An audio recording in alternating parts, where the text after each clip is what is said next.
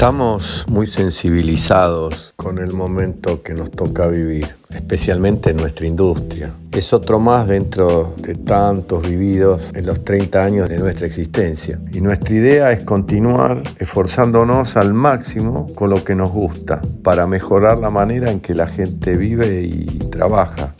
Específicamente, Cube nació como un edificio de oficinas y contaba con ocho salas de cine y mm, locales comerciales. Claro, la pandemia por COVID provocó una modificación sustancial en el audiovisual, no solo en la Argentina, sino en todo el mundo. El streaming ya venía mostrando sus bondades, pero en pandemia generó para mí un cambio sin precedentes en la industria. El cierre de salas y la modificación también de la manera que se distribuían las películas nos llevó a repensar el proyecto porque ese mercado estaba muy muy caído y realmente nosotros teníamos que buscar una manera de salir de ese paradigma que representaba el mercado audiovisual.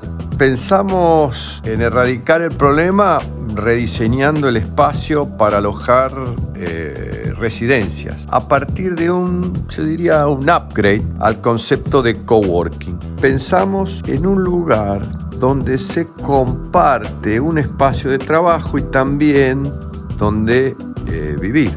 La idea era combinar la vida laboral y social para poder satisfacer a un enorme espectro de usuarios que son atraídos por vivir y trabajar en un mismo lugar, donde se ahorran tiempo y, y dinero, ¿no? Palermo, Palermo Hollywood, tiene un potencial enorme para complementar la vida social de nuestros potenciales eh, usuarios. Y la demolición del puente de la avenida Córdoba no hizo más que generar, que, cambiar la zona para una mayor seguridad e integrarla con el resto de la ciudad.